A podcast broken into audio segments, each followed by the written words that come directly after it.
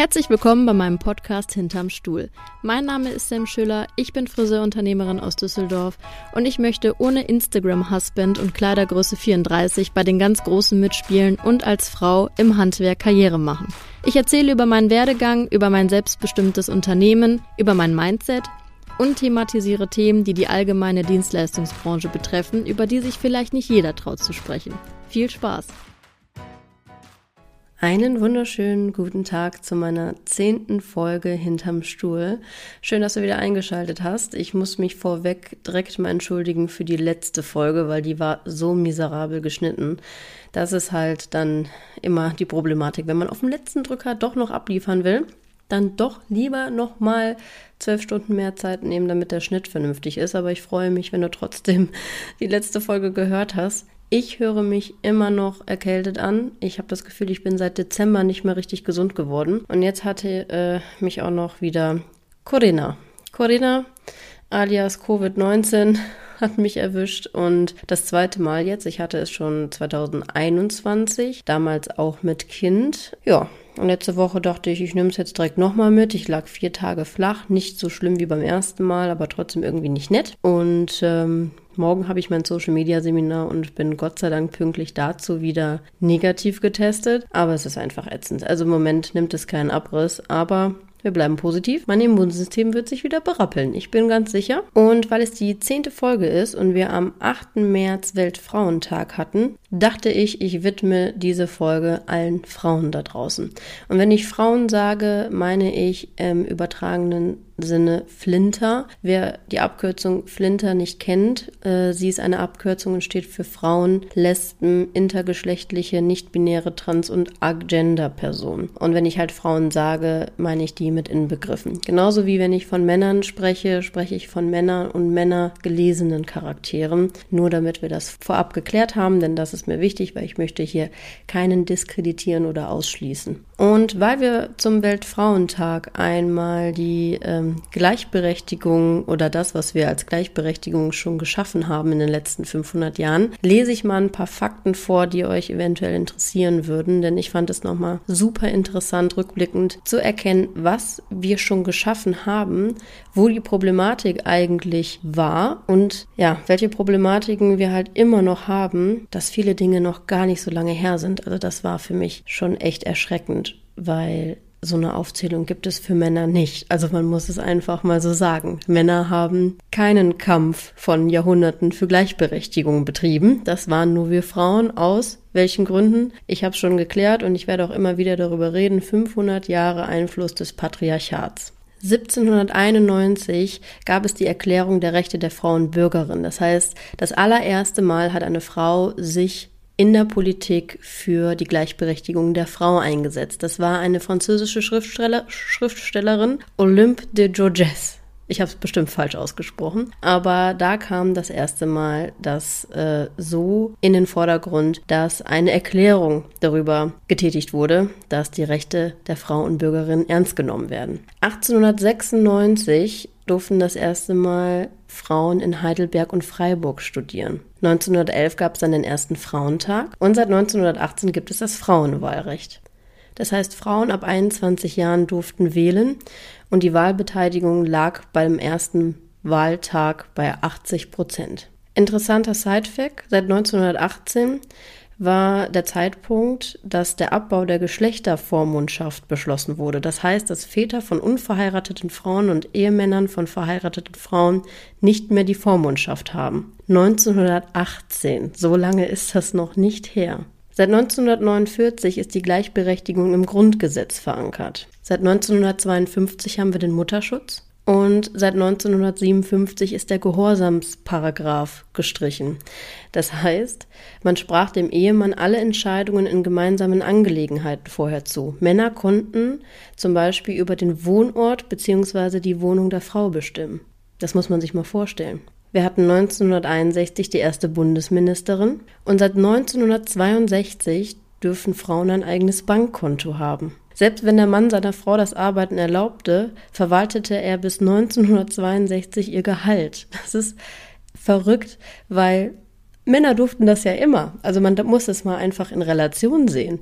1971 kam das erste Mal die Bewegung, dass Frauen abtreiben und somit damals gegen den Paragraph 218 StGB verstoßen. Durch diese Aktion wird das Thema aber, was ja bis dahin ein Tabuthema war, öffentlich diskutiert. 1977 war das Reform der Ehe- und Familienrechts, das heißt die Hausfrauenehe, die die Frau zur Haushaltsführung verpflichtete, wird abgeschafft. Ehemänner dürfen den Job ihrer Frau jetzt nicht mehr fristlos kündigen. Frauen dürfen auch ohne das Einverständnis ihres Mannes berufstätig sein. 1900 77. 1971 ist meine Mama geboren. Also es ist doch verrückt. Seit 1980 gibt es ein Gesetz zur Gleichbehandlung am Arbeitsplatz. Das heißt, Stellenausschreibungen sollten geschlechtsneutral formuliert werden. Männer und Frauen haben Recht auf gleiche Bezahlung. Äh, die Gender Pay Gap, also die ungleiche Bezahlung, ist bis heute noch ein Thema im Feminismus. Und auch wenn es zwar ein Gesetz ist, merkt man ja leider trotzdem, dass es nicht so wirklich durchgezogen wird, weil das Einkommen von Mann und Frau sich immer noch über 20 50 Prozent unterscheiden bei gleicher Stellung und auch bei gleicher Qualifikation. Seit 1959 ist Abtreibung unter bestimmten Bedingungen straffrei hier in Deutschland und seit 1997 ist die Vergewaltigung in der Ehe eine Straftat. Und da muss man mal darunter steht, die überwältigende Mehrheit im Bundestag stimmt für die rechtliche Gleichstellung von, von Vergewaltigung in und außerhalb der Ehe. Das heißt die überwiegende Mehrheit. Das heißt aber nicht alle. Seit 2001 ist das Gesetz für die eingetragene Lebenspartnerschaft für zwei Menschen gleichen Geschlechts eingeführt und wir haben seit 2015 unsere erste deutsche Bundeskanzlerin gehabt. Wir haben seit 2016 mehr Frauen in Führungspositionen, tendenziell aber immer noch bis zu 30 Prozent weniger als bei Männern. Wir hatten 2017 die MeToo-Debatte und Seit 2020 wurde die Tamponsteuer gesenkt. Seitdem ist nicht mehr viel passiert, muss man sagen. Wir diskutieren viel und stehen halt vor dem immer gleichen Problem des gesellschaftlichen Einflusses seit 500 Jahren. Und ich dachte, darüber rede ich heute mit euch, denn es gibt ja nichts Besseres als die zehnte Folge den Frauen zu widmen, die sich unabhängig und selbstbestimmt im Leben positionieren wollen. Und ja, wir leben immer noch in einem Ungleichgewicht und mir ist klar, dass ich die weiße Cis-Frau hier bin, in einer ganz privilegierten Situation, aber auch die weiße privilegierte Cis-Frau muss über Dinge sprechen, die immer noch problematisch sind. Und natürlich weiß ich auch, dass es in anderen Ländern ganz anders angeht. Ich habe kürzlich wieder einen Artikel über Indien gelesen, wo der Wert der Frau eigentlich gar keiner ist und die Frau einem Mann gehört in dem Sinne, dass sie verheiratet werden und dass da auch Vergewaltigung strafrechtlich gar nicht verfolgt wird. Der Bundespolizei in Indien hat gesagt auf die Frage, warum, wieso und was man gegen diese ganzen Vergewaltigungen machen kann, ich zitiere, wenn man eine Vergewaltigung nicht verhindern kann, muss man sie versuchen zu genießen. Deswegen ist es mir schon ganz klar, wie privilegiert wir hier in Deutschland sind. Aber ich finde, da ist auch noch sehr viel Handlungsbedarf. Und das fängt schon dabei an, dass ich äh, jetzt, ich fliege bald mit meiner Tochter in den Urlaub und ich habe mir Flugzeugbeschäftigung gesucht, Spiele, kleine Spiele, die man mitnehmen kann. Und es gab ein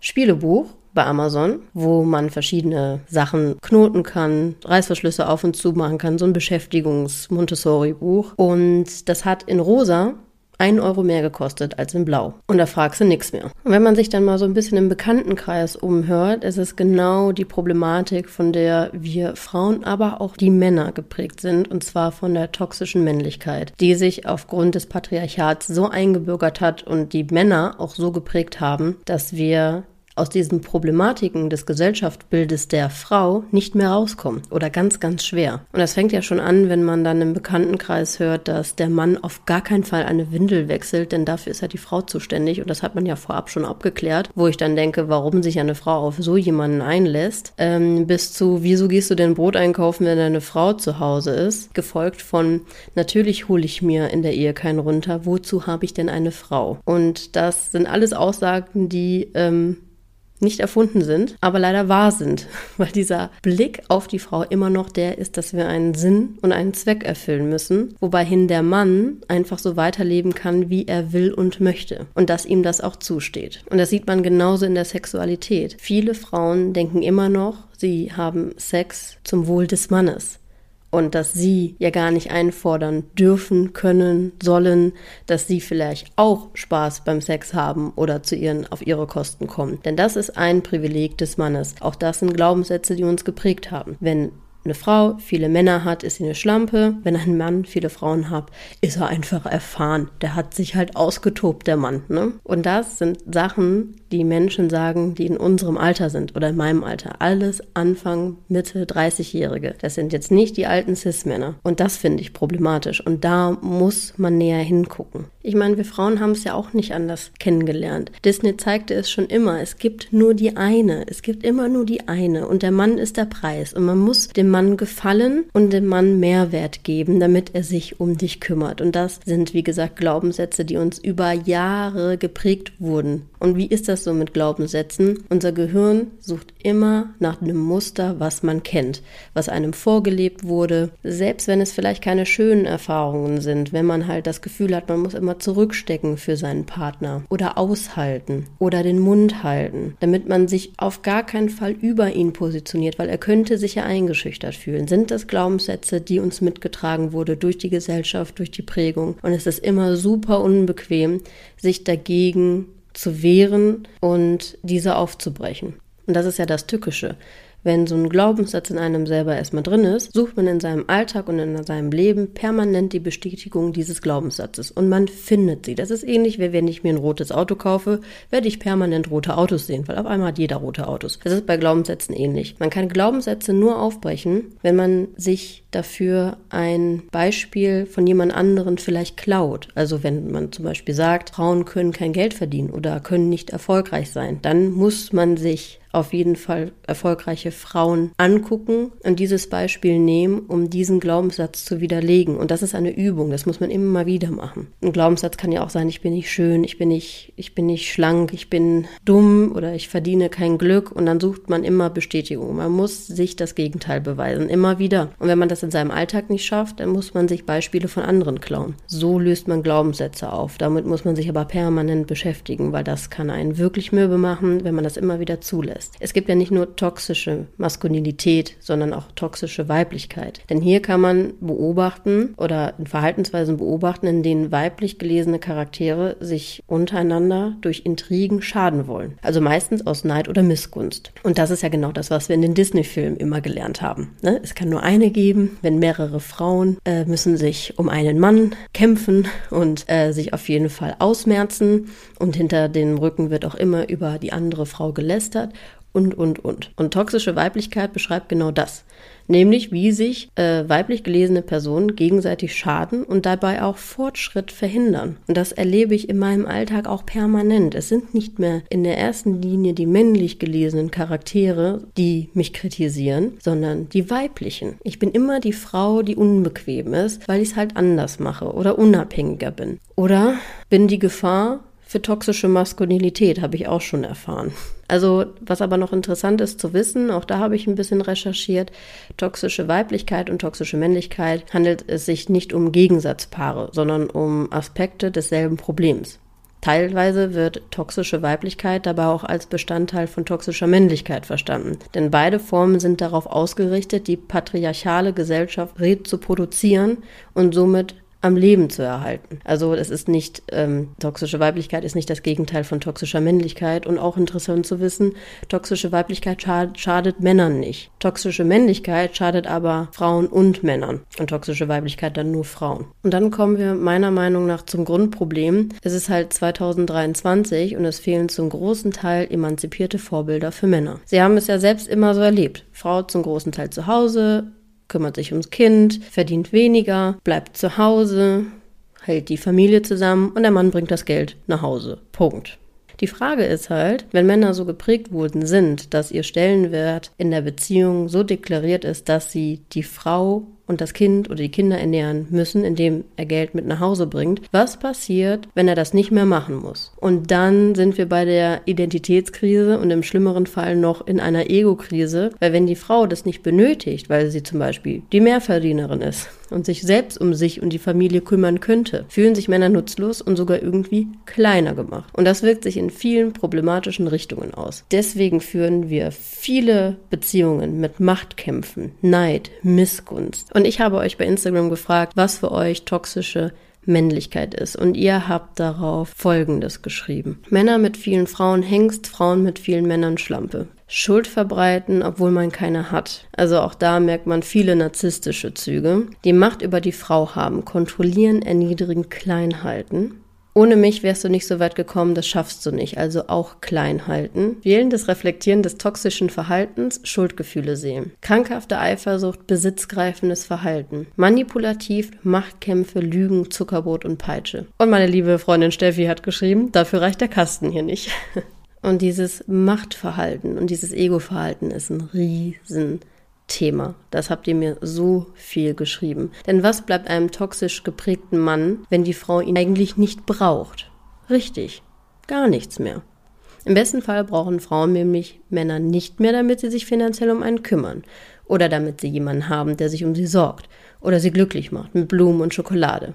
Weil wir über die Zeit, also wir Frauen gesehen haben und immer mehr sehen werden im besten Fall, dass der Hauptgewinn in dem selbstbestimmten Leben einer Frau nämlich kein Mann ist und nie sein sollte. Wir brauchen Menschen, die uns persönlich bereichern, auch in der Beziehung und nicht kleiner machen oder neidisch sind, weil man sich selbst mehr leisten kann als einer selbst. Das hat in Beziehungen überhaupt nichts zu suchen, ist auch etwas, was ich viel zu spät erkannt habe. Unabhängige Frauen werden es immer schwer haben, Männer zu finden, die emanzipiert sind und auch so denken. Das sind Einhörner, weil die Männer von heute einfach anders geprägt worden sind. Aber ich persönlich verliebe mich lieber 350.000 Millionen Mal neu, statt in einer Beziehung zu stecken, die mich nicht unabhängig und bedingungslos so akzeptiert und mich dafür auch noch respektiert und im besten Fall auch noch liebt, als mich klein zu halten, damit sich mein Partner wohler und größer fühlt. Dann machen wir uns nichts vor. Auch das habt ihr mir geschrieben. Auch die Sexualität leidet darunter. Aber müssen wir uns Frauen kleiner machen, um guten Sex zu haben, damit dem Mann gegenüber seine Männlichkeit nicht flöten geht?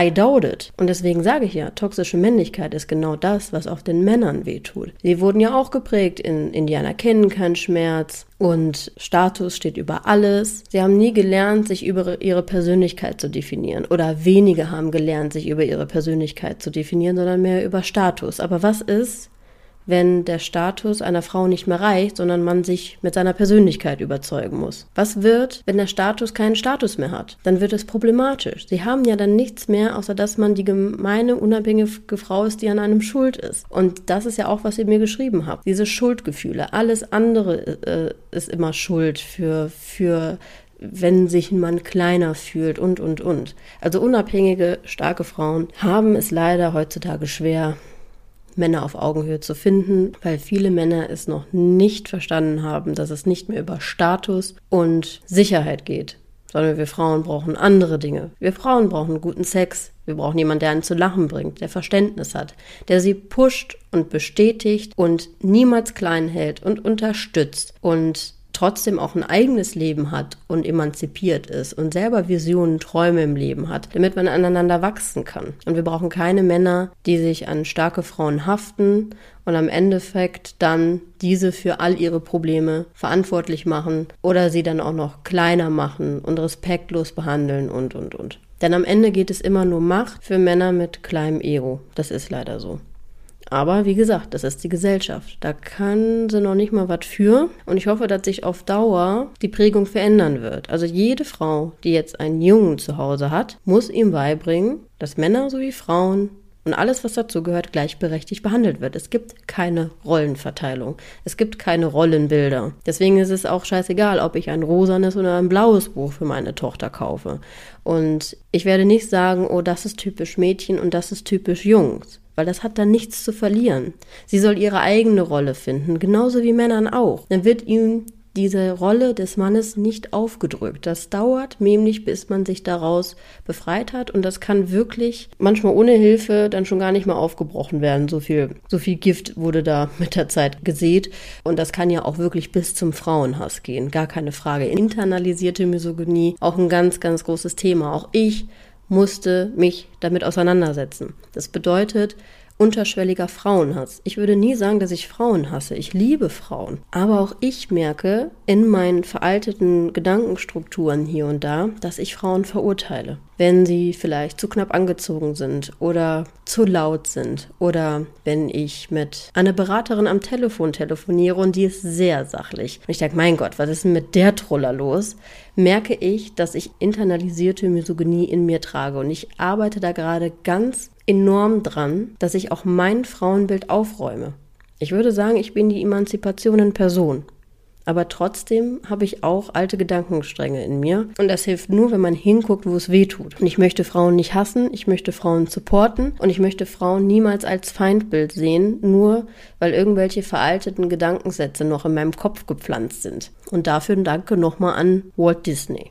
Und der Frauenhass ist ja bei Männern genauso impliziert. Wenn die Frau nicht so springt und nicht so macht und nicht so den Kopf streichelt, wie der Mann das gerne hätte, sind wir auch direkt Schlampen. Also ich hatte auch so die ein oder andere Erfahrung mit Tinder-Dates vor ein paar Jahren. Ist auch wirklich schon ein bisschen länger her, aber da kann ich mich an eine Situation erinnern, wo ich mit einem Typen eigentlich super nett geschrieben habe und er wollte sich unbedingt mit mir verabreden und ich hatte dann und dann da keine Zeit und da hatte ich keine Lust und dann wurde der immer aufdringlicher. Da habe ich gesagt, nee, ich möchte nicht mehr, äh, habe ich keinen Bock oder habe keine Zeit und dann wurde ich direkt beschimpft als Schlampe, als voll. Und das sagt auch super viel über Frauenhass aus, oder? Eine Frau aktiv klein zu machen, auszunehmen, auf seinen eigenen Vorteil bedacht zu sein, runterzumachen, schlecht über sie zu reden und ihr zu sagen, du kannst nicht, du wirst nichts oder voller Neid oder Missgunst zu sein. Ich finde zum Internationalen Frauentag nochmal nachträglich appelliere ich eigentlich an die Sensibilität, auch bei sich hinzugucken, Trage ich vielleicht Frauenhass in mir? Verurteile ich Frauen eigentlich viel zu schnell? Denke ich über Frauenbilder anders als über Männerbilder? Weil wenn wir Gleichberechtigung haben wollen, dann müssen wir sie leben. Weil Frauen, die nichts fordern, werden beim Wort genommen, sie bekommen nichts. Fordern wir nichts, bekommen wir nichts. Ob in der Partnerschaft, ob im Berufsleben, ob überall anders in der Gesellschaft. Es liegt mittlerweile mehr an uns. Der Ball liegt in unserem Feld. Wir können fordern, wir können laut sein und wir können laut sein, ohne hysterisch zu sein. Wir können einfordern, ohne zickig zu sein. Wir können Geld verdienen, ohne eingebildet zu sein. Denn das sind einfach nur Narrative, die der Frau zugesprochen werden. Weil wenn ich solche Gedankengänge habe, denke ich immer, würde ich das gerade auch über einen Mann denken? Nein. Und dann habe ich mir die Frage selbst beantwortet, was mit mir gerade nicht stimmt. Und an die Frauen, die da draußen sind und vielleicht verzweifeln, weil sie denken, warum soll ich mich auf irgendeinen Idioten einlassen, der mich dann auch noch klein hält oder der sich neben mir klein fühlt, weil er selbst nicht tut im Leben, seinen Selbstwert aufzubauen und das nur über die Rolle der Frau macht, indem er sich kümmern muss. Das kann ich verstehen. Das kann ich wirklich verstehen, aber es gibt diese Männer. Aber wir brauchen keinen. Und das ist auch der ausschlaggebende Punkt. Wenn man mit sich selber glücklich ist, dann reicht einen auch einer selbst. Und wenn man das geschafft hat und alles andere loslässt, dann wissen wir alle, dann kommt immer irgendwann der Topf zum Deckel. Grundlegend kann man es so zusammenfassen, das Männlichkeitsbild wird nie hinterfragt. Wenn ein Mann erfolgreich ist, wenn ein Mann gut Geld verdient, selbst wenn der Mann sich scheiden lässt und jemand Neues hat, das wird einfach nicht hinterfragt. Das Frauenbild wird immer hinterfragt, vor allen Dingen, wenn es dem Bild nicht entspricht. Und das ist das Problematische. Und das ist auch Sexismus. Das muss man ganz klar sagen. Ein Frauenbild zu verurteilen, weil es nicht eigentlich dem Gesellschaftsbild entspricht oder weil eine Frau sagt, was sie denkt oder unangenehmer auffällt. Es ist doch genau diese toxische Männergruppe, die einem versuchen zu sagen, so wie du dich verhältst, ist unmöglich. Das sagen alle und überhaupt um einen wieder klein zu halten. Und wir könnten jetzt damit anfangen, unseren Kindern zum Beispiel beizubringen, sich mit ihren eigenen Gefühlen auseinanderzusetzen. Ich meine, dieses Indianer kennen keinen Schmerz und reißt sich jetzt zusammen und es ist nicht schlimm und Männer dürfen nicht weinen und reißt und Männer müssen immer stark sein und Männer weinen nicht. Das ist die toxische Prägung, die dazu führt, dass das sich so stark entwickeln kann. Und das ist eigentlich super traurig, weil Männer, die weinen, sind nicht schwach. Frauen, die weinen, sind nicht schwach. Männer, die Gefühle zeigen, sind nicht schwach. Bei Frauen ist es doch auch nicht so. Also man kann es ja genauso umdrehen. Und das liegt in der Verantwortung der Prägung, die wir heute tätigen. Gefühle zu fühlen ist gut. Sie reflektieren zu können ist gut. Sie auch kommunizieren zu können ist gut. Auch Männer dürfen ihre Gefühle kommunizieren. Und es ist noch nicht so spät, das zu lernen, damit das vielleicht auch in der stereotypischen Mann-Frau-Beziehung etwas besser funktionieren könnte. Denn auch wenn das vielleicht viele nicht ähm, hören wollen, haben auch Män Männer weibliche Seiten und Frauen haben männlich gelesene Seiten, sage ich jetzt mal. Das, was man halt immer als Narrativ für männlich und weiblich assoziiert, was finde ich meiner Meinung gar nicht mehr sein muss. Und ich habe letztens ein sehr ehrliches Kompliment bekommen, was ich noch nie bekommen habe und fühlte mich da auch so wahrgenommen, aber erst als ich es reflektiert habe. Man hat mir gesagt, man mag meine burschikose Art. Und dann habe ich erst so gedacht, so, burschikos. Ich? Ich bin doch voll weiblich und so. Und habe das erstmal so ein bisschen hinterfragt und reflektiert und dachte so, ja, ich bin manchmal schon ein burschikoser Typ und dachte so, ja. Und das gehört genauso dazu, wie wenn ich Minirock und High Heels trage. Warum meine ich selber von mir, ich muss irgendeine Rolle erfüllen oder ich muss mich irgendwie so und so anziehen, um nicht als so und so gesehen zu werden. Es ist völliger Bullshit. Wir müssen uns freimachen von jeglichen Bildern. Zieht an, was ihr wollt. Es muss alles nicht mehr als männlich und als weiblich deklariert werden. Man möchte doch als Mensch wahrgenommen werden. Ich will als Mensch wahrgenommen werden. Und ich möchte auch meinen, Me meinen Menschen, ich möchte auch meinen Partner als Mensch wahrnehmen. Und ich möchte da in einem Safe Place meine weibliche Seite zeigen können, aber vielleicht dann auch meine burschikose Art, ohne ihn zu verschrecken. Weil es geht hier immer um Akzeptanz in Gemeinsamkeiten, in Beziehungen und nicht für etwas klein gemacht zu werden für das, was man ist. Oder auch das Gefühl haben, man muss sich aktiv klein machen, damit sich dein Gegenüber stärker fühlt. Und wenn man das Gefühl hat, ist es eine toxische Beziehung. Weil es darf niemals auf Machtpositionen einhergehen. Das wird dann nur noch schlimmer. Es darf niemals um Macht gehen, denn eine Beziehung guckt immer in dieselbe Richtung. Und man entscheidet sich immer wieder füreinander. Und ich weiß, dass es viele Frauen da draußen gibt, die sich zufrieden geben, die lieber ein bisschen ruhiger und leiser sind, weil sich vielleicht ihr Freund davon angegriffen fühlen. Oder vielleicht einen nicht den kurzen Rock anziehen, weil der Typ das nicht so cool findet. Oder nicht so viel trinken dürfen oder, oder, oder.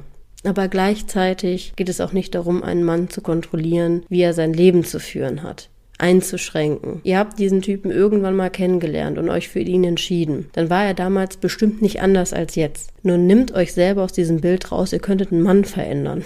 Er wird sich niemals ändern. Dann müsst ihr da selber raus und erstmal eine Beziehung zu euch selber führen wie oft ich mich schon auf toxische Beziehungen eingelassen habe, als ich jünger war, weil ich dachte, der Typ ändert sich für mich, weil ich bin so wichtig. Nee. Nein.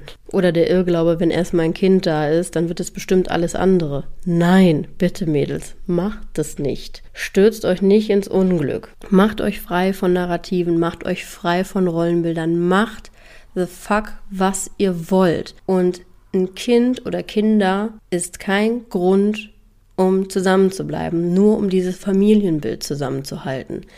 Es gibt nur dieses eine verdammte Leben. Wirklich. Und wir dürfen sein, was wir wollen. Wir haben 2023. Wir hier in Deutschland dürfen tatsächlich das sein, was wir wollen. Es wäre doof, dieses Potenzial nicht zu verfolgen und sich zu fragen, was will ich eigentlich sein, außer das Bild, was man mir vielleicht vorgelebt hat oder was die Gesellschaft mir aufdrängen will, weil das Glück immer noch angemessen wird an Dingen, die man im Leben erreicht. Mann und Kind und Haus und bla. Jeder definiert sein eigenes Glück und das findet man eigentlich auch nur in sich selbst. Und das heißt nicht, dass man sich mit allem anderen zufrieden geben muss. Dann ist man halt die anspruchsvolle Frau. Dann ist man halt die Zicke, dann ist man halt die eingebildete Troller von nebenan, dann ist das halt so. Die Menschen werden immer einen Weg finden, das zu degradieren, was du tust. Aber ich kann auch aus Erfahrung sprechen, dann machst du es genau richtig. Umso mehr kleine Pisser dich versuchen, da draußen klein zu machen, umso richtiger machst du es. Und das ist der richtige Weg. Es ist sau anstrengend, sich jeden Tag für sein Glück einzusetzen, aber es ist es auf jeden Fall wert. Und ich möchte damit alle Frauen und Flinter da draußen ermutigen, seid verdammt nochmal das, was ihr sein wollt. Ihr müsst nicht nur Mutter sein, ihr müsst nicht nur Ehefrau sein. Und wenn es so ist, dann stoßt eurem Typen vorm Kopf. Weil entweder unterstützt er euch bei allem, was ihr tut, oder halt nicht. Und wenn das nicht so ist, ist es nicht der richtige. Und ich glaube, damit haben wir doch einen ganz guten Abschluss gefunden. Ich äh, freue mich, dass du auf jeden Fall wieder eingeschaltet hast. Ich hoffe, ihr gehst ein bisschen motivierter hier raus und ich freue mich auf Feedback. Ich würde mich sehr auf Feedback freuen und würde mich freuen, wenn du diesem Podcast folgst und vielleicht auch bewertest, um mich zu unterstützen. Das hier ist nur Fishing for Compliments, habe ich ja schon mal gesagt. Das äh, mache ich ohne Geld, nur aus Spaß an der Freude. Und deswegen freut es mich natürlich umso mehr, wenn ich sehe, das kommt gut an. Und ihr erzählt mir vielleicht von euren Erfahrungen. Folgt mir gerne auf Instagram, zementa.schüller mit UE. Und ja, schaltet wieder ein, wenn es dann in zwei Wochen wieder heiß hinterm Stuhl. Und ich sag mal, ciao mit V. Und see you later.